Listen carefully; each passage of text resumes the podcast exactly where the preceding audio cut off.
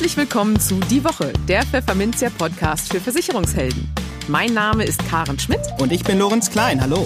Jede Woche gibt's hier von der Chefredaktion Was auf die Ohren. Hier kommen die wichtigsten Themen der Woche, die unsere Branche und uns bewegt haben.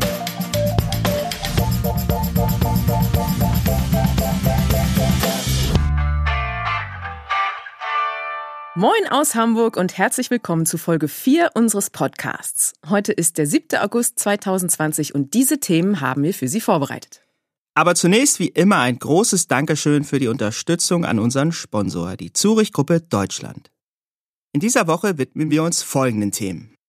Eine aktuelle Studie hat ein Schlaglicht darauf geworfen, wie es eigentlich um die Altersvorsorge von Versicherungsvermittlern bestellt ist und ob Corona die dort klaffenden Lücken noch größer macht. Darüber sprachen wir mit Norbert Porasik, geschäftsführender Gesellschafter des Maklerpools Fondsfinanz. In den News der Woche geht es unter anderem um eine Kündigungswelle, die den Versicherern im zweiten Halbjahr drohen könnte. Und ob das für Versicherungsmakler feine Kundenverhalten des Research Online Purchase Offline durch Corona in den rein digitalen Kauf von Versicherungsverträgen umschlägt. In der Kolumne für diese Woche widmet sich Christian Geier, Vorstand FP Finanzpartner, in seinem Produktcheck dem Tarif Weitblick der Standard Life. Und in unserem Schwerpunktthema für den Monat August, die Arbeitskraftabsicherung, sprechen wir mit Versicherungsmakler und BU-Experte Guido Leberg über die wichtige Aufgabe des Maklers, das genaue Tätigkeitsprofil seines Kunden abzufragen. Im Gespräch. Norbert Porasek hat stets ein gutes Gespür dafür, was die Vermittler in Deutschland aktuell umtreibt. Der geschäftsführende Gesellschafter des größten Maklerpools in Deutschland, die Fondsfinanz aus München, versteht es, die Stimmungen im Markt aufzugreifen und sein eigenes Geschäftsmodell danach auszurichten. Stichwort Corona-Treiber Digitalisierung. Was diese bewegte Zeit mit den Vermittlern macht, darüber sprach ich mit ihm per Schaltung nach München.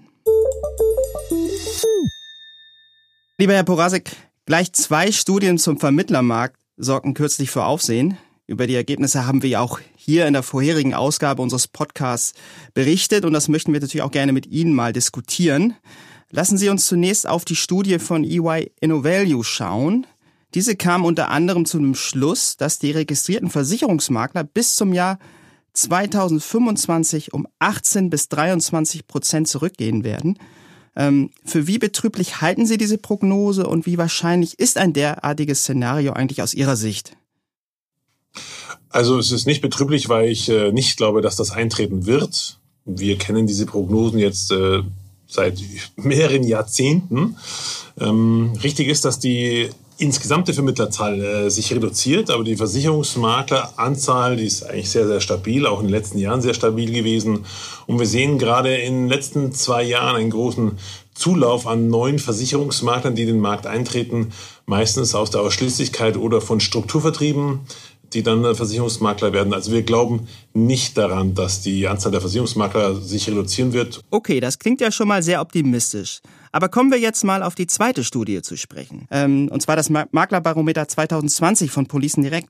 Ähm, daraus geht hervor, dass viele Vermittler angesichts von Corona mit erheblichen Geschäftseinbußen zu kämpfen haben und zudem 60 Prozent der Befragten über 55 Jahre angaben, über das Rentenalter hinaus zu arbeiten, weil ihre wirtschaftliche Lage einfach nichts anderes zulässt. Ähm, ja, wie, wie ist es denn um die Altersvorsorge der Makler tatsächlich bestellt? Ist es wirklich so düster? Und was sind gegebenenfalls die Gründe hierfür? Das kann ja nicht nur an Corona liegen. Ja, also kurzfristige Geschäftseinbußen aufgrund von Corona hatten wohl viele Vermittler.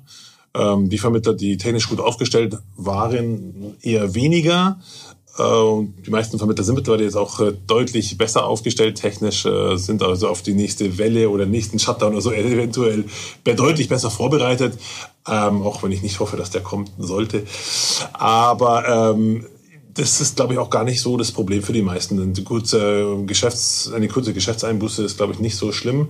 Ähm, und das mit der Altersvorsorge, das trifft dann meistens auf die Vermittler zu, die sich nicht äh, vorbereitet haben, ihren Bestand oder ihre Firma gut äh, zu veräußern. Und hier haben wir für unsere Vermittler doch aus meiner Sicht die bestmögliche äh, Absicherung geschaffen. Unsere Vermittler können ihre Bestände sehr wohl, sehr, sehr gut verkaufen oder gleich die ganze Firma verkaufen. Äh, mit unseren Programmen aus Sichere dein Lebenswerk ermöglichen wir doch unseren Vermittlern, dass sie deutlich früher in äh, Ruhestand gehen können, weil sie ihre Firma und ihre Bestände deutlich effektiver und hochwertiger verkaufen können als andere Vermittler, die vielleicht mit Direktanbindungen arbeiten. Da wird es wirklich kompliziert und schwierig, ähm, das zu veräußern. Das haben wir auch in der Vergangenheit miterleben dürfen. Ja, Sie haben den möglichen Shutdown, den zweiten Shutdown, der da theoretisch zumindest denkbar ist, erwähnt. Ähm, nun schauen wir nochmal ein weiteres Ergebnis des Makler Barometers an. Demnach rechnet die überwiegende Mehrheit der Versicherungsprofis damit, dass sie die negativen Folgen durch Corona noch bis Ende 2021 spüren werden. Da stellt sich für mich die Frage, ist es für Makler überhaupt möglich, sie diesen, sich diesen gesamtwirtschaftlichen Sog eigentlich zu entziehen? Und wenn ja, wie, wie kann man das machen als Makler? Das mag für die Versicherungsmakler vielleicht gelten. Die meisten Vermittler bei uns sind Allfinanzmakler. Und die spüren gerade einen enormen Aufwind, äh, zum Beispiel im Investmentbereich. Da sehen Sie ja, wie die Börsen gerade nach oben geschnellt sind. Äh, wir haben auch unglaublicherweise gesehen, wie beim DAX-Stand von 8,5 auf 9 plötzlich äh, Privatanleger, wie die Massen, also wie wären sie abges äh, abgesprochen gewesen wären, alle in die Investmentmärkte und in die Aktienmärkte gegangen sind. Hier haben sehr, sehr viele unserer Vermittler sehr, sehr gutes Geschäft gemacht und äh, profitieren natürlich auch von den deutlich größeren Assets under Management jetzt ähm, und äh, werden auch dauerhaft davon profitieren, weil wir ja auch, jetzt haben wir die 100% Ausgabeausschlag und 100% der Service-Fee und eine sehr hohe Bestandspflegeprovision, zahlen wir alles laufend und ähm, da werden die sehr stark profitieren. Weiterhin haben unsere Vermittler sehr stark profitiert, auch in der Baufinanzierung. Auch hier sind wir sehr stark gewachsen. Die Baufinanzierung ist ja auch deutlich nach oben gegangen. Äh, nicht nur äh, wegen der erhöhten Anzahl der Objekte, sondern auch nochmal, weil sich auch die Preise erhöht haben. Und dadurch erhöhen sich auch die Baufinanzierungssummen. Und weil die Kunden natürlich auch Zeit hatten, während des Shutdowns sich vielleicht um ihre Prolongation zu kümmern. Also hier wurde auch sehr, sehr gutes Geld verdient. Darüber hinaus Einbußen im Krankenversicherungsbereich gab es wenige. Und äh, auch im Sachversicherungsbereich, klar, wurden weniger Kfz-Versicherungen abgeschlossen, neu, aber dafür wurden ja auch keine alten Kfz-Versicherungen gekündigt, weil die Autos nicht abgemeldet worden sind. Und nur im Lebensversicherungsbereich gab es wirklich schon Einbußen und hier hauptsächlich im betrieblichen Altersvorsorgebereich. Hier kann ich Sie aber auch trösten, da spüren wir gerade einen erheblichen Nachholeffekt und wir glauben gar nicht, dass das Jahr so schlecht zu Ende gehen wird für alle Makler da draußen, wie man es vielleicht äh, befürchtet hatte. Und weil wir glauben, das meiste wird eh nachgeholt und viele Sparten liefen eigentlich auch sogar gut. Okay, da zeichnen Sie also ein Bild, was deutlich heller ist, als man vielleicht so gemeinhin äh, annehmen dürfte. Aber kommen wir noch mal einmal noch zur EY InnoValue Studie zu sprechen. Ähm, die geht in gewisser Weise auch auf Ihr Unternehmen ein. Nämlich daraus geht eben auch hervor, dass sich bei Pools und Vermittlerorganisationen ein Konsolidierungstrend fortsetzen wird. Ähm, sehen Sie das auch so? Und was würde ein derartiger Trend für die Fondsfinanz speziell bedeuten? Also wir erfahren ja auch gerade einen enormen Aufwind. Ähm, alle Pools, glaube ich, oder die allermeisten, ähm, haben enormen Zulauf an neuen Vermittlern. Und es wird ja durch die Digitalisierung werden wir mehr oder weniger richtig äh, gefördert. Das ist ein, die Digitalisierung ist eigentlich ein Förderprogramm für Maklerpools. Und ähm, Versicherungsgesellschaften fokussieren sich immer mehr auf äh, Multiplikatoren und Maklerpools, wie Maklerpools und äh, Makler auch. Ähm, ich wüsste jetzt keinen Grund, warum diese Konsolidierung denn stattfinden soll. Die wird auch schon seit Jahrzehnten äh, gesagt und prophezeit und sie ist noch nie eingetreten und ich glaube, sie wird auch weiterhin nicht eintreten. Es gibt keinen Grund. Selbst die Inhaber der Maklerpools sind alle noch relativ jung. Äh, also jetzt hier, Herr Kino und ich sind beide 45, also wir wollen noch 20 Jahre. Äh, wir haben noch keinen Bedarf zu verkaufen und einen anderen Maklerpool zu kaufen macht relativ wenig Sinn. Da sind auch die äh, die Konsolidierungskosten doch eigentlich zu hoch, als dass sich das lohnen würde. Ich glaube nicht, dass sich die Maklerpools konsolidieren werden.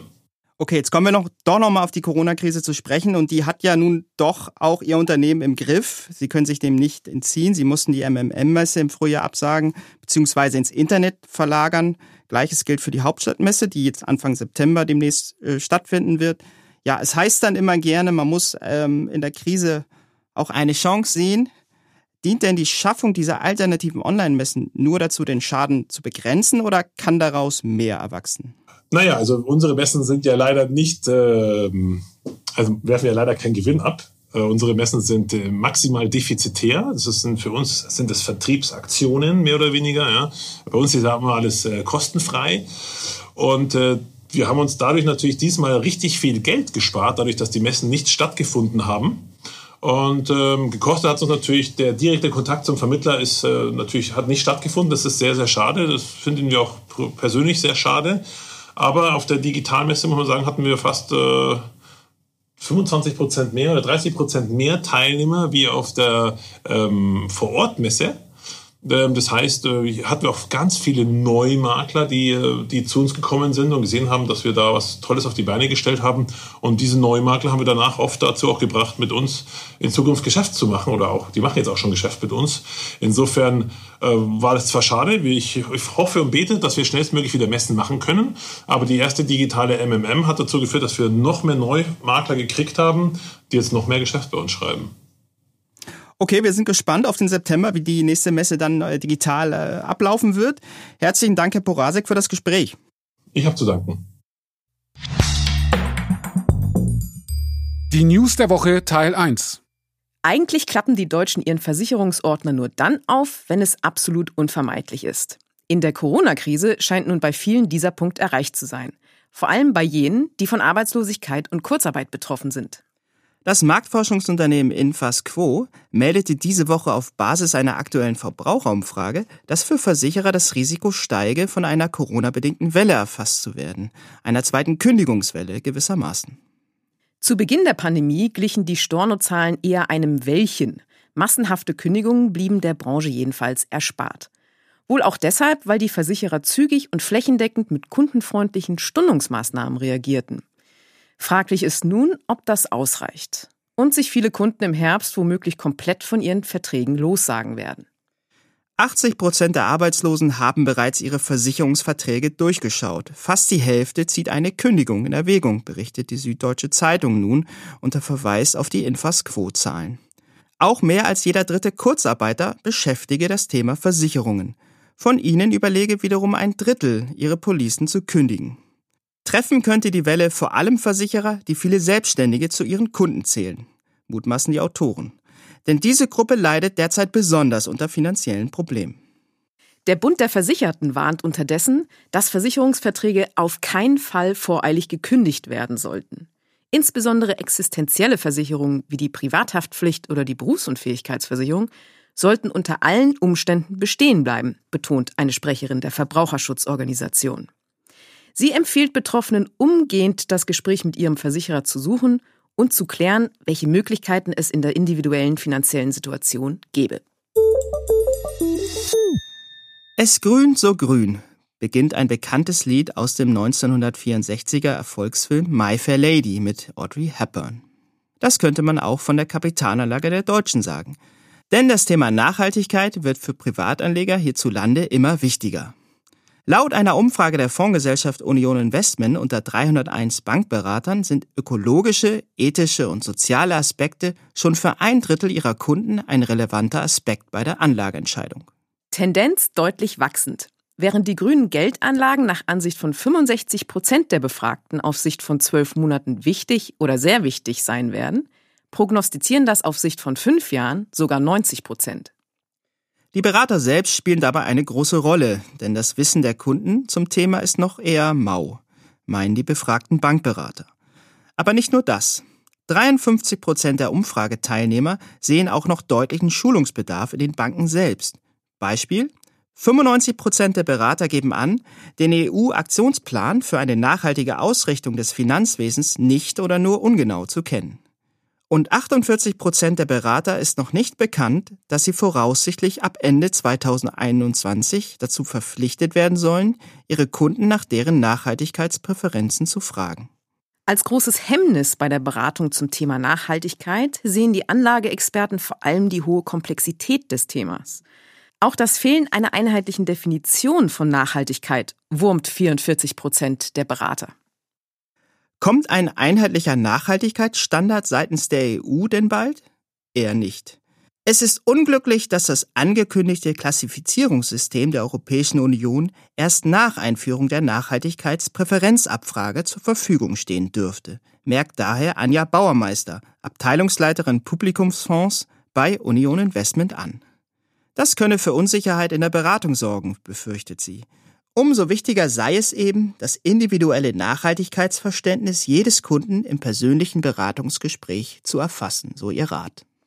Berater und auch Makler sollten sich daher lieber früher als später mit diesem Thema befassen. Die Kolumne. Im Dschungel der Versicherungstarife am Markt ist es durchaus schwierig, die Perlen zu finden. Christian Geier, Vorstand der FP Finanzpartner AG und dort unter anderem zuständig für die Produktauswahl, ist aber jemand, der sich genau dieses ehrgeizige Ziel vorgenommen hat.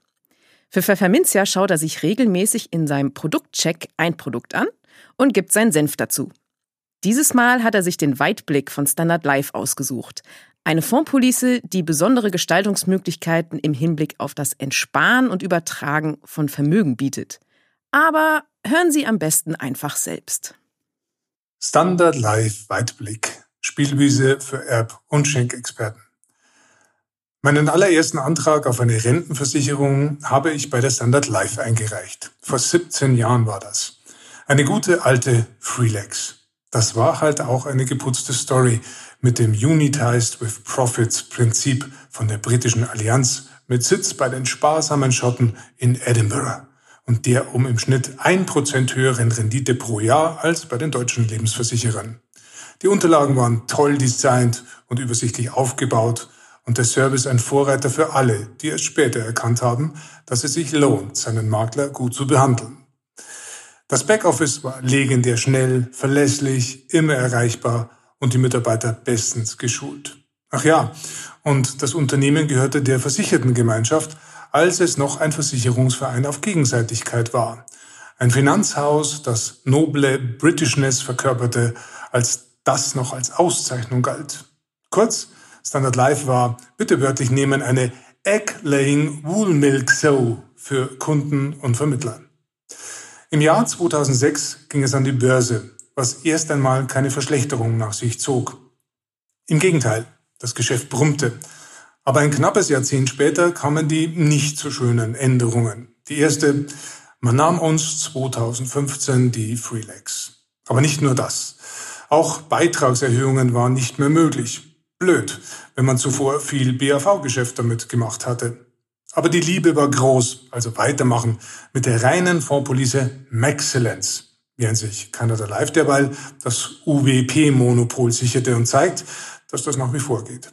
Aber das Bröckeln hörte nicht auf. 2017 ging durch den Zusammenschluss mit der Investment Company Aberdeen die Unabhängigkeit verloren und 2018 wurde das Lebensversicherungsgeschäft komplett an Bestandsabwickler Phoenix verkauft.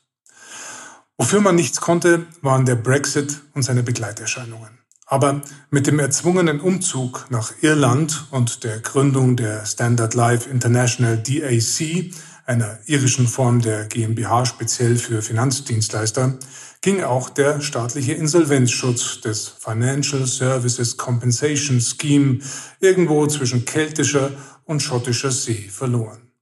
Ja, und jetzt geht es weiter. Phoenix hatte gleich nach der Übernahme ein Bekenntnis zum deutschen Markt abgegeben. Das angesichts der jüngeren Vorgeschichte in vielen Vermittlerohren wie Hohn klang. Aber man hat ihr Wort gehalten und, das muss man respektvoll festhalten, viel unternommen, um verlorenes Terrain wiederzuerobern. Als Personalspeerspitze mit dem Head of Sales and Marketing Deutschland, Christian Nuschele, den ich persönlich sehr schätze und der mit unermüdlicher Hingabe für seine Farben kämpft, vor allem für Vertrauen. Eine Herausforderung, denn Vertrauen ist wie ein Stück Papier. Einmal zerknüllt, wird es nie wieder perfekt sein. Gerade aktuell kommen die Neu-Iren aus der Deckung mit einem Produkt-Relaunch, der wieder mehr Trennschärfe ins Angebot gebracht hat. Maxcellence für die laufenden Beiträge zur Vermögensbildung, für die Altersversorgung, Parkallee für die Geldanlage und sonst nix und Weitblick für die Geldanlage im Hinblick auf die Entsparung und Übertragung.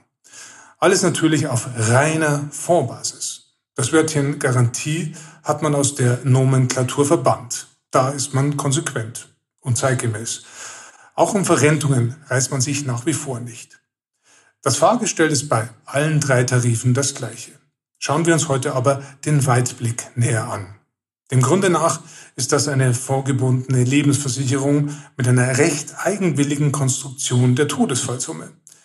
Die liegt erst bei 100 Prozent, steigt dann auf 110 und fällt dann wieder ab auf den Vorwert. Klingt komisch, hat keinen erkennbaren Mehrwert, ist aber so. Sonst geht's bei 25.000 Euro los. Bis Ende des Jahres reichen auch 15.000 Euro zum Warmwerden. Das Geeignetheitsprotokoll ist auch schon drin und man bekommt vor allem eine durchaus beeindruckende Vorwelt. Damit ist nicht die schiere Zahl gemeint, denn 88 Stück sind durchaus im Rahmen des Üblichen, aber Standard Life inszeniert sich eben als Investmenthaus und das machen sie gut.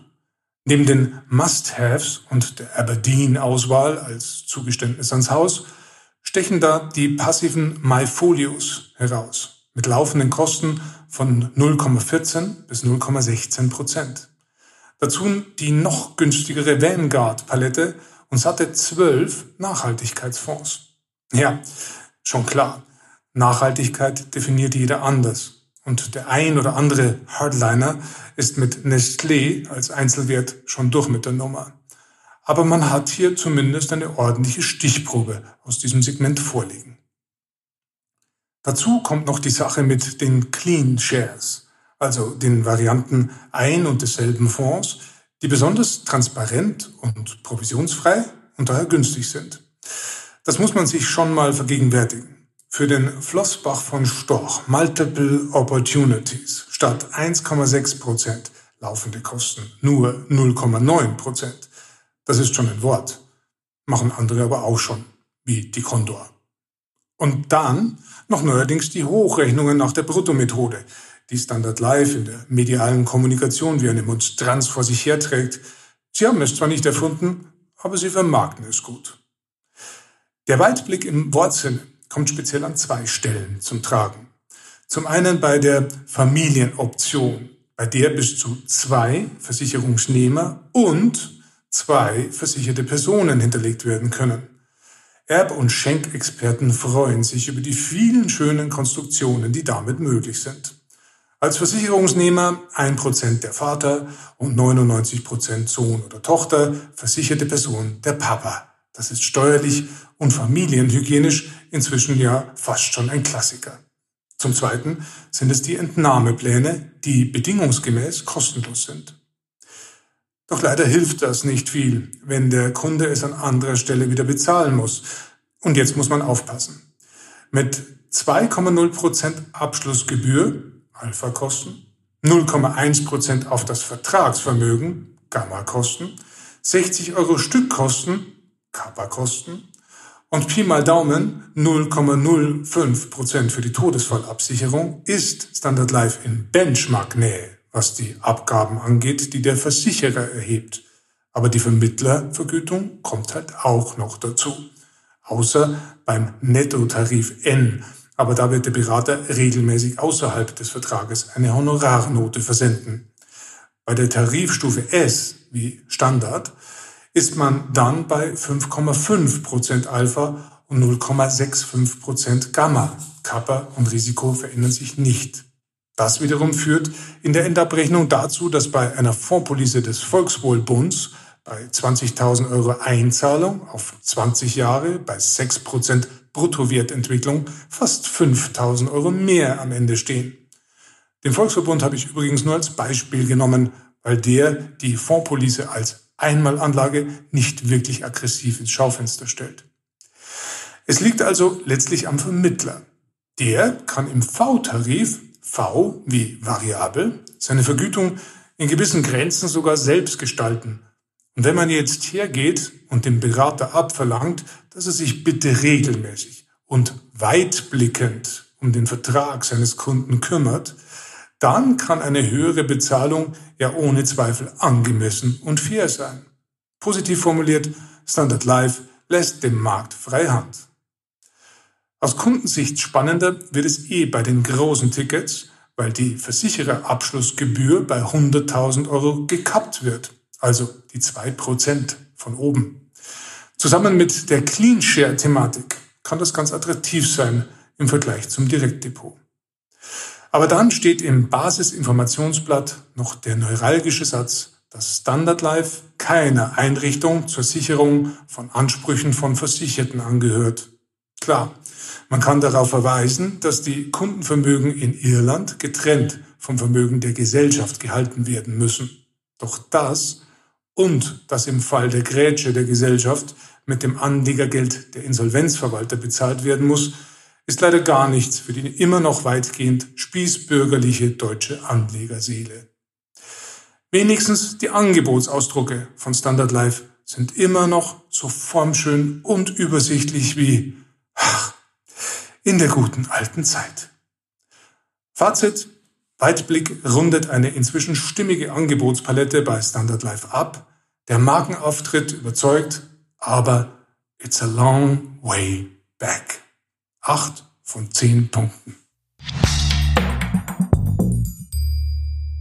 Die News der Woche Teil 2. Für Versicherungsmakler ist der sogenannte Ropo-Effekt im Grunde eine feine Sache. Bedeutet er doch, dass sich die Verbraucher nach der Devise Research Online, Purchase Offline zunächst im Netz über diverse Vorsorgethemen informieren, um sich danach aber mit einem echten Versicherungsprofi zusammenzusetzen. Der kümmert sich dann darum, das Ich hab da mal gelesen Halbwissen zu sortieren, zu ordnen und bestenfalls zu korrigieren. Der Lohn der Mühe kommt beim Makler im Idealfall mittels Vertragsabschluss zustande. Doch was ist, wenn immer mehr Versicherungskunden nach der Online-Recherche auch den Abschluss im Netz tätigen? Von dieser Entwicklung geht jedenfalls der Vorstand des Direktversicherers Hook24, Uwe Stuhldreier, aus. In seinem Gastbeitrag für das Portal Versicherungswirtschaft heute berichtet er von einem veränderten Kaufverhalten in der Corona-Krise. Als das öffentliche Leben zurückgefahren wurde, brachen die Google-Suchanfragen nach Versicherungsprodukten massiv ein, berichtet Stuhldreier auf Basis einer Case-Study des Unternehmens. Auch die Aufrufe bei Hook24 seien in der ersten Lockdown-Phase rückläufig gewesen, jedoch deutlich weniger stark als die Google-Ergebnisse vermuten ließen. Der Hook24-Vorstand schlussfolgert daraus, dass die Kunden von der analogen in die digitale Welt gewechselt seien. Dort entdeckten sie bei der Hook24 die Vorteile des einfachen Online-Abschlusses und lernten, die digitale Selbstverwaltung zu schätzen, zeigt sich Stuhldreier erfreut. Um dies zu untermauern, verweist er auf eine deutlich gestiegene Konvertierungsrate bei der Nachfrage. Kurzum, die Kunden recherchieren nicht bloß, sondern gehen vermehrt, im wahrsten Sinne des Wortes, direkt zum Abschluss über. Sofern sich dieser Trend verfestige, werden Online-Versicherer wohl weiter von der Digitalisierung des Kaufverhaltens profitieren, prognostiziert der Autor und schärft seine These noch etwas nach. Mit dem Digitalisierungsbeschleuniger Covid-19 wird der oft angeführte Ropo-Effekt dann immer mehr zum Relikt vergangener Zeiten, orakelt Stuhldreier. Der Internetrecherche wird also künftig immer öfter der Kauf im Internet folgen, so das Fazit des Hook24-Vorstands.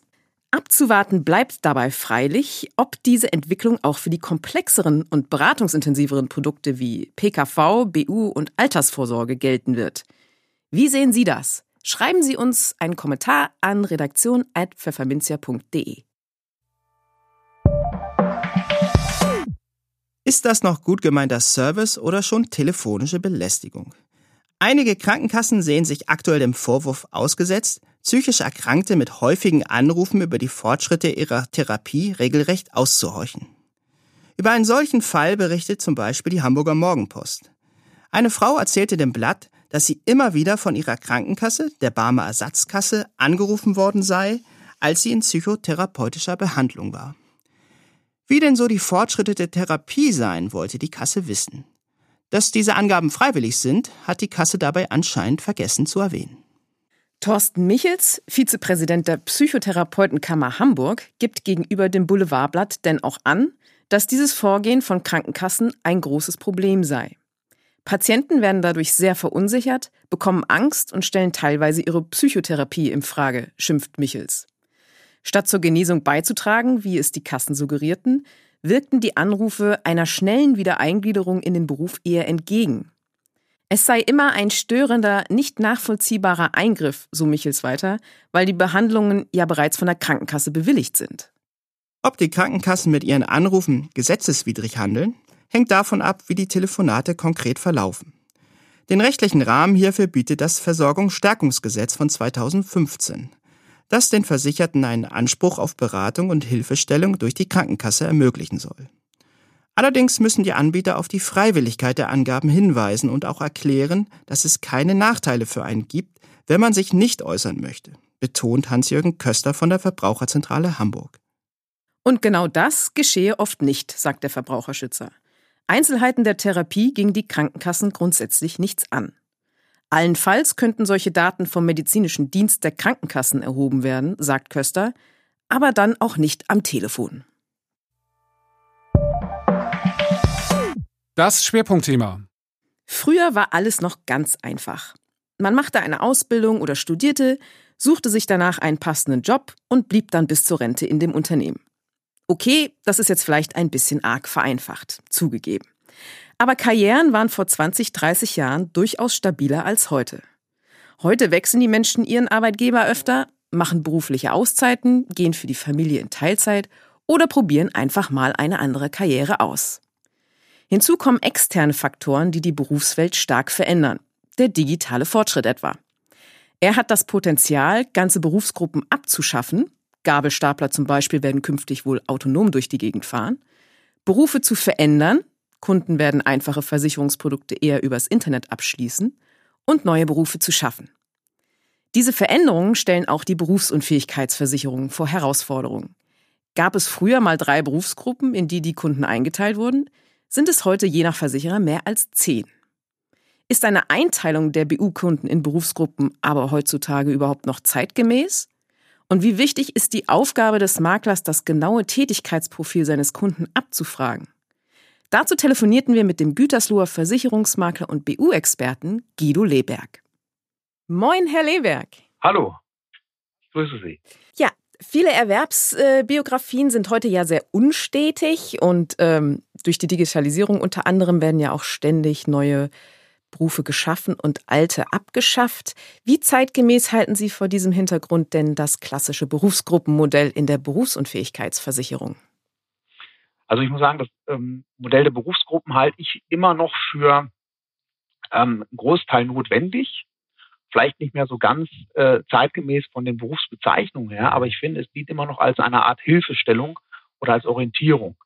Ähm, ich finde, durch die Berufsgruppen, also man kann jetzt nicht mehr sagen, ähm, früher war jemand vielleicht äh, äh Kfz-Mechaniker, heute ist das eher der Beruf als Mechatroniker. Ähm, das ist dann schwer, das auseinanderzuhalten. Aber man braucht ja irgendeine Bezeichnung, die man jetzt für die Versicherung verwendet. Und dann finde ich es ganz gut, wenn man über diese Berufsgruppe mit dem Versicherer spricht, um dann die richtige Gruppe zu finden. Also sprich, ähm, alleine das, das Raten nach Gruppen ist da sicherlich nicht der richtige Weg. Aber wenn ich mir eben mit einer Versicherung, mit einem Risikoprüfer gemeinsam das Berufsbild angucke, dann legen wir uns auf eine Berufsgruppe fest, die wir einfach nur nehmen, um einen Preis zu bestimmen, ähm, dann kann das Ganze passen. Wie könnte denn eine Alternative zur Berufsgruppeneinteilung aussehen?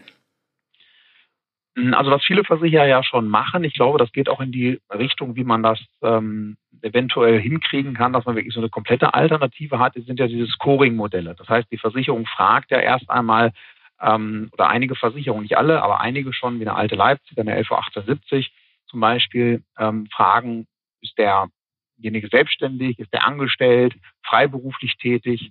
Ähm, dann fragen die danach, naja, wie sieht denn so ungefähr die Tätigkeit aus? Was haben wir denn da für eine Bezeichnung? Zum Beispiel den kaufmännischen Angestellten. Und dann fragen die weiter nach der höchste, der höchst erreichten Ausbildung, ähm, nach der, äh, nach dem Anteil der Bürotätigkeit, Reisetätigkeit und so weiter. Das heißt, es wird viel feiner in der, in der Darstellung, um dann eben den kaufmännischen Angestellten, der, sage ich mal, ganz normal vom Realabschluss einer Ausbildung macht, von dem abzugrenzen, der ähm, studiert hat beispielsweise. Das könnte eine Richtung sein. Oder das andere, was ich ja eben schon mal angedeutet habe, so wie ich das halt mache, dass ich mit den Daten des Kunden ähm, auf einen Risikoprüfer zugehe und mit ihm dann darüber spreche, wie kriegen wir denn hier die für den Kunden bestmögliche Berufsgruppe letztendlich hin. Mhm. Und da zeigt sich dann schon, wenn man das vernünftig macht, dass da einiges an Beitragsunterschieden da ist. Haben Sie da mal ein Beispiel? Ja, ich habe ähm, öfter mal Kunden, die äh, da deutliche Unterschiede haben. Ganz, ähm, ja, ist jetzt ein paar Wochen her. Ähm, da habe ich eine Kundin, die war Apothekerin oder ist Apothekerin von der Berufsbezeichnung her, ähm, arbeitet aber im Krankenhaus, hat also mit dem typischen Apothekerberuf gar nichts zu tun, ne, wie man sich den so vorstellt, derjenige, der in der Apotheke Medikamente verkauft, sondern die stellt die Chemotherapiepläne für Ärzte zusammen. Also da kommt jemand mit einer äh, Krebstherapie, Krebsdiagnose hin, der Arzt sagt, was, äh, was vorliegt, was behandelt werden muss und sie stellt die Therapien zusammen.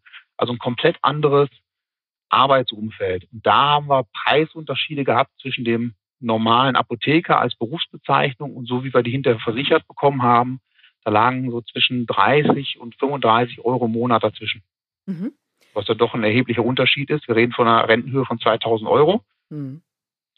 Das macht sich dann doch schon bemerkbar.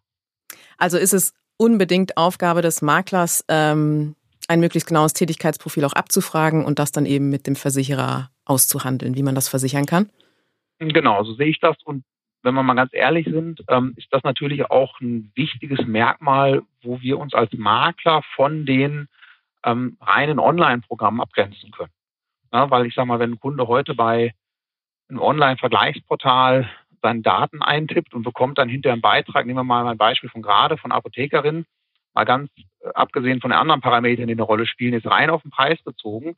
Die Kundin kriegt einen Preis, der bei mir hinterher 30, 35 Euro günstiger ist dann ist das für mich ja auch ein, ein wichtiges Merkmal für meine Daseinsberechtigung als Versicherungsmakler im Vergleich eben zu den standardisierten Vergleichsportalen. Also unbedingt äh, Aufgabe des Maklers. Mhm. Fragen Sie denn auch ähm, im Rahmen regelmäßiger Kundengespräche ab, ob sich das Tätigkeitsprofil dann verändert hat? Das kommt drauf an. Und zwar ist es so, dass ich mir Notizen mache, wenn der Kunde beispielsweise Schüler ist oder wenn der Kunde ähm, im Studium ist dann lege ich mir das schon auf Termin, wo er planmäßig mit der Schule oder mit dem Studium fertig wird, gehe auf den Kunden dann gezielt zu ähm, und frage eben, was er jetzt aktuell macht und prüfe halt, ob wir da irgendwie was, ähm, eine Möglichkeit haben, den, den Beruf dann günstiger einzustufen. Das ist natürlich immer ein bisschen schwieriger. Es gibt Versicherungen, die haben ähm, eine Garantie, dass der Kunde im Fall, dass er nach der Ausbildung, nach dem Studium einen, einen günstigeren Beruf hat, dass er dann besser gestuft wird ohne neue Risikoprüfung. Beispielsweise die LV 1870 macht das. Bei anderen Versicherungen, die das nicht anbieten, allerdings sehr schwierig, denn dann müsste ich in der Nachverhandlung oder die Versicherungen wollen dann eben auch neue Risikoprüfungen haben. Und wenn der Kunde in der Zwischenzeit ein anderes Hobby angenommen hat, nehmen wir an, der macht jetzt, ähm, läuft jetzt Parcours oder der hat in der Zwischenzeit ähm, Erkrankungen bekommen, die dann eben das Ganze erschweren, ähm, da wird es dann schwierig. Aber außerhalb ähm, ja, dieser normalen Abfragen äh, gehe ich da nicht gezielt auf die Kunden zu. Denn irgendwann wird es halt auch immer schwieriger, den Kunden dann nochmal äh, mit neuen Risikoprüfungen dann wirklich günstiger unterzubringen. Ne? Der ist älter geworden. Ähm, da ist dann häufig nicht mehr so dieses Riesenersparnispotenzial dann drin. Alles klar. Vielen Dank. Sehr gerne.